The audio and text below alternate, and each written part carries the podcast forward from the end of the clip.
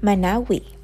Un hombre fue a cortejar a dos hermanas gemelas, pero el padre le dijo, no podrás casarte con ellas hasta que no adivines sus nombres. Aunque Manawi lo intentó repetidamente, no pudo adivinar los nombres de las hermanas. El padre de las jóvenes sacudió la cabeza y rechazó a Manawi una y otra vez. Un día Manawi llevó consigo a su perrito en una de sus visitas adivinatorias y el perrito vio que una hermana era más guapa que la otra y que la segunda era más dulce que la primera. A pesar de que ninguna de las dos hermanas poesía ambas cualidades, al perrito le gustaron mucho las dos pues ambas le daban golosinas y le miraban a los ojos sonriendo. Aquel día, Manawi tampoco consiguió adivinar los nombres de las jóvenes y volvió tristemente a su casa. Pero el perrito regresó corriendo a la cabaña de las jóvenes. Allí acercó la oreja a una de las paredes laterales y oyó que las mujeres comentaban entre risas lo guapo y viril que era Manawi. Mientras hablaban, las hermanas se llamaban la una a la otra por sus respectivos nombres, y el perrito lo oyó y regresó a la mayor rapidez posible junto a su amo para decírselo. Pero por el camino, un león había dejado un gran hueso con restos de carne al borde del sendero y el perrito olfateó inmediatamente y sin pensarlo dos veces se escondió entre la maleza arrastrando el hueso. Allí empezó a comerse la carne y a lamer el hueso hasta arrancarle todo el sabor. De repente, el perrito recordó su olvidada misión. Pero por desgracia, también había olvidado los nombres de las jóvenes. Corrió por segunda vez a la cabaña de las gemelas. Esta vez ya era de noche y las muchachas se estaban untando mutuamente los brazos y las piernas con aceite, como si se estuvieran preparando para una fiesta. Una vez más, el perrito las oyó llamarse entre sí por sus nombres. Pegó un brinco de alegría y mientras regresaba por el camino que conducía a la cabaña de Manaui, aspiró desde la maleza el olor de la nuez moscada. Nada le gustaba más al perrito que la nuez moscada.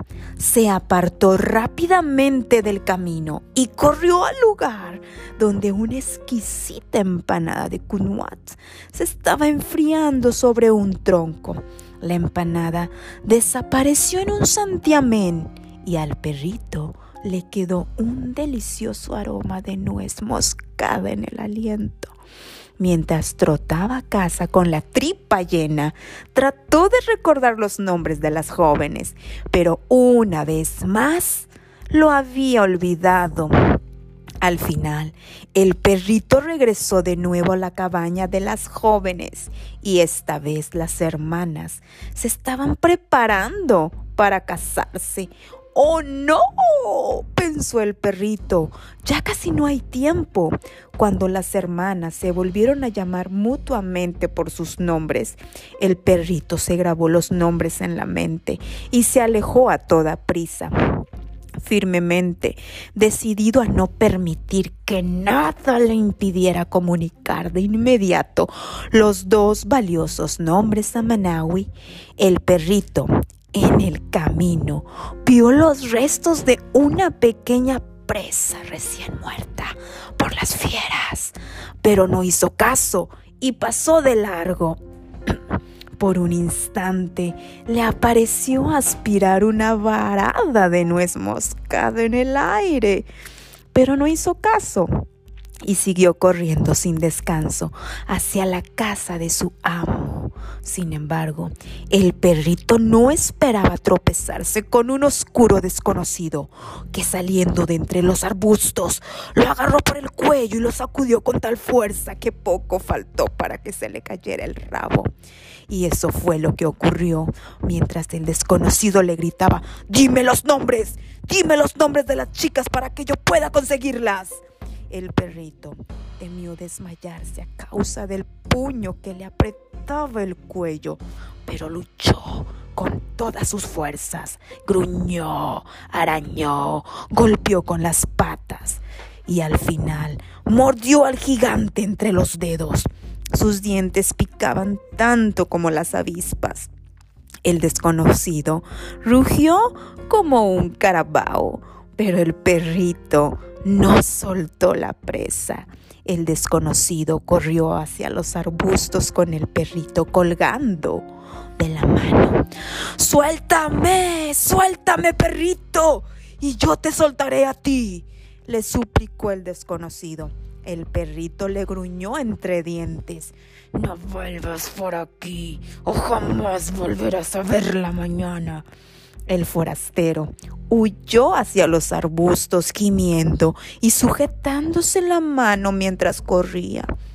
Y el perrito bajó medio renqueando y medio corriendo por el camino que conducía a la casa de Manawi. Aunque tenía el pelaje ensangrentado y le dolían mucho las mandíbulas, conservaba claramente en la memoria los nombres de las jóvenes, por lo que se acercó cojeando a Manawi con una ardiente expresión de felicidad en el rostro. Manawi lavó suavemente las heridas del perrito y éste le contó toda la historia de lo ocurrido y le reveló los nombres de las jóvenes. Manawi regresó corriendo a la aldea de las jóvenes, llevando sentado sobre sus hombros al perrito cuyas orejas volaban al viento como dos colas de caballo. Cuando Manawi se presentó ante el padre de las muchachas y le dijo sus nombres, las gemelas lo recibieron completamente vestidas para emprender el viaje con él.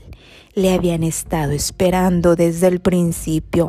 De esa manera Manawi consiguió a las doncellas más hermosas de las tierras del río. Y los cuatro, las hermanas Manawi y el perrito, vivieron felices juntos muchos años. Cri, cra, crado. Este cuento se ha acabado. Cri, cra. Este cuento se acabó.